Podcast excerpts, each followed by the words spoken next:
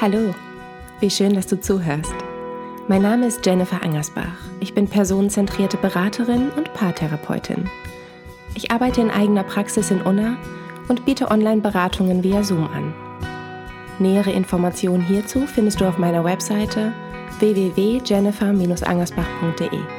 Dort findest du auch das Skript zur aktuellen Folge. Das Selbstliebe-Dilemma. Ich erzähle dir etwas über das Loslassen. Doch zunächst ein kleiner Dialog zwischen Mareike und Julia. Diese Dialoge dienen übrigens nicht der reinen Unterhaltung oder Einstimmung. Vielmehr können sie dir eine Menge über dich offenbaren. Mit wem sympathisierst du? Wen kannst du eher verstehen? Wen lehnst du eher ab? Ablehnung deutet oft darauf hin, dass du damit vielleicht selbst ein Thema hast. Aber genug davon. Los geht's.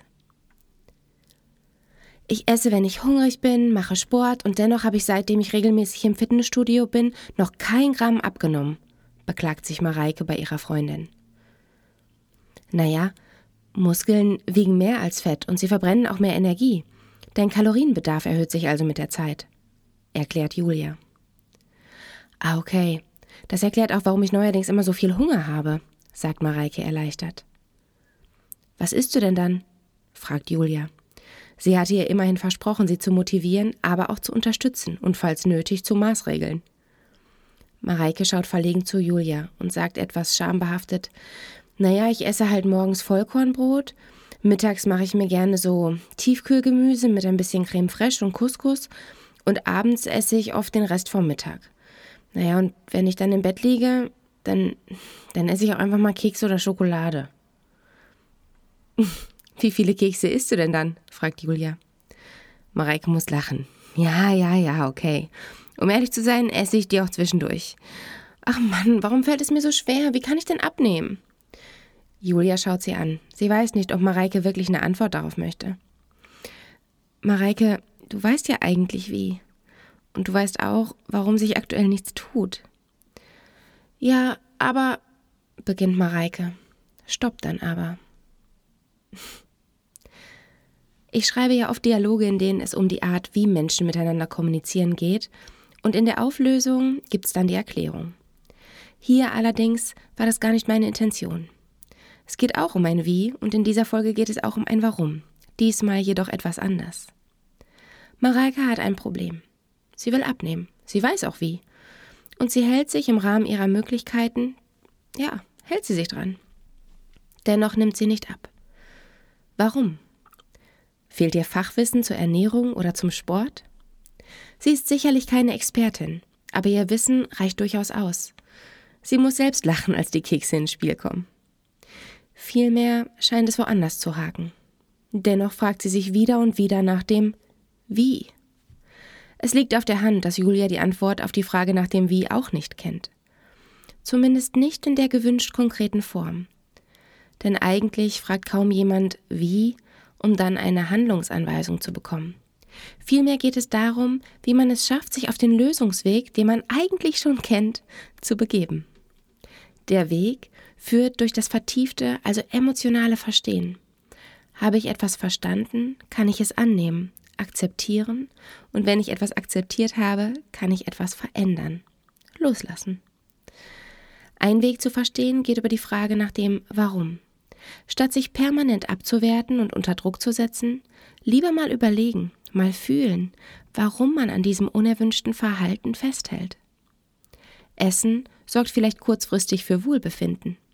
Habe ich denn eine Alternative, damit ich mich wohlfühle?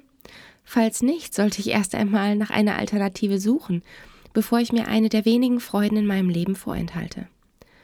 Und erst im zweiten Schritt konzentriere ich mich darauf, was anders wäre, wenn ich es schaffen könnte das unerwünschte Verhalten loszuwerden. Ich gehe liebevoll mit mir um, sorge für eine Alternative und sorge für eine Motivation, statt mich abzuwerten und unter Druck zu setzen. Wenn ich dann noch etwas Geduld mit mir habe, wird es leichter. Und vielleicht erkenne ich auch einfach, dass ich es gar nicht bin, die es nervt, sondern dass mir von außen suggeriert wird, ich müsse etwas ändern. Und dann, dann darf ich auch einfach mit gutem Vorbild vorangehen und sagen, ich bin schon ganz gut so, wie ich bin. Hier nun ein paar ganz konkrete Impulse und Fragen. Erstens, genau, warum statt wie? Nicht nur im eigenen Leben oder im Kleinen lässt sich beobachten, dass es uns Menschen seltener an Wissen fehlt, bezogen auf die Veränderung und, naja, ihre Gewohnheiten. Unsere Gewohnheiten. Wenn wir uns zum Beispiel den Klimawandel anschauen, Umwelt, Gesundheit, soziales Miteinander, Bildung.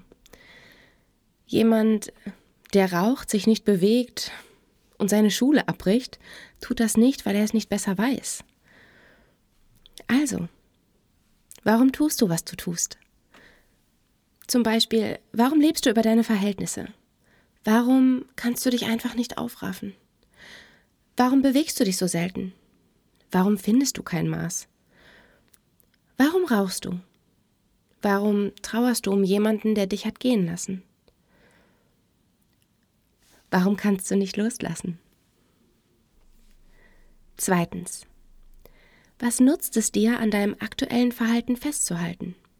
Ganz oft liest man genau diese Anregung oder Frage bezogen auf das neue erwünschte Verhalten. Was nutzt es dir, wenn du es endlich geschafft hast, dieses Verhalten abzulegen und das Neue zu erlernen und anzuwenden?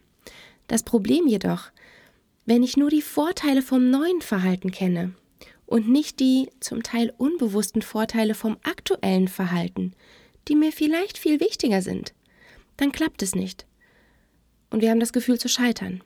Fragen, wie geht's denn dann? Ich will doch.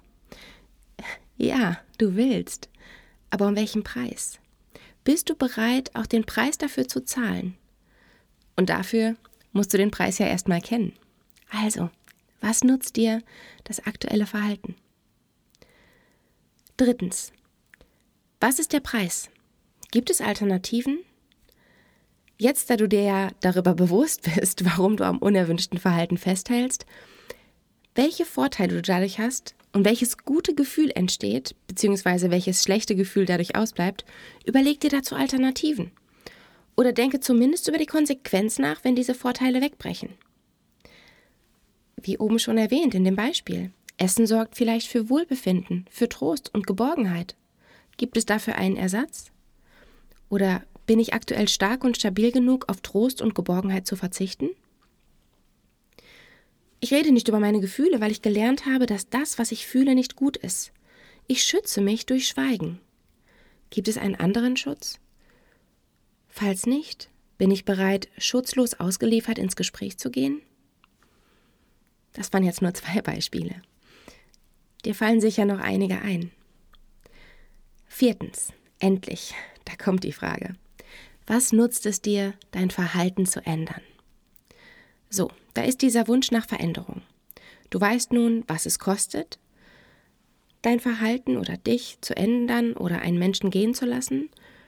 Und du hast vielleicht auch bewusst Alternativen gesucht.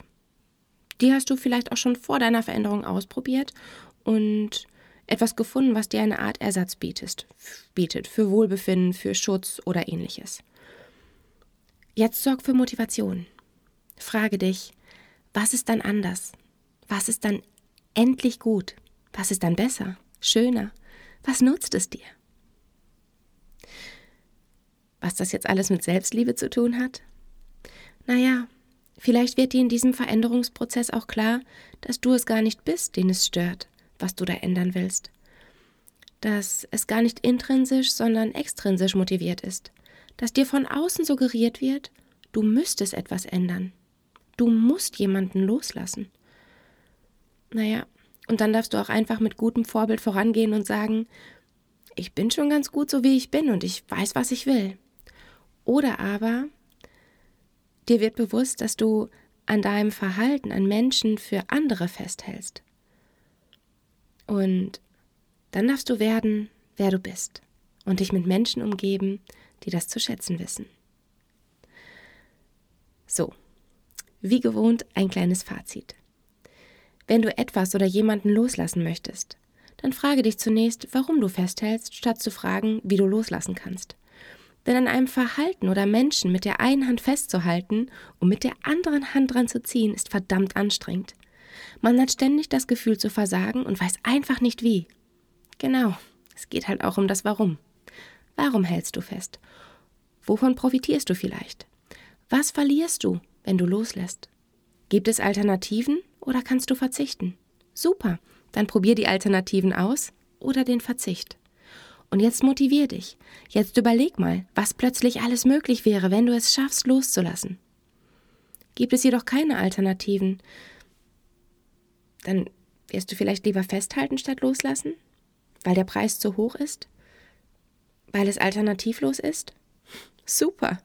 Dann mach dich nicht fertig und zieh dich selbst runter. Ist halt nicht drin. Und das ist auch gut so. Du bist gut so. Das war's. Bis ganz schnell. Meine nächste Folge wird der Serie Die Paartherapeutin hinzugefügt.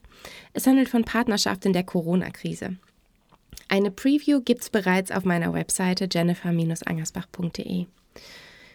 Und falls du noch Fragen zum Thema Loslassen hast, schreib mir gerne über mein Kontaktformular oder auf Instagram. Bis bald.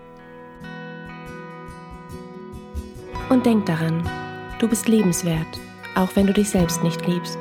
Du bist genug für die Menschen, die zu dir passen und zu viel für diejenigen, die dir nicht gut tun.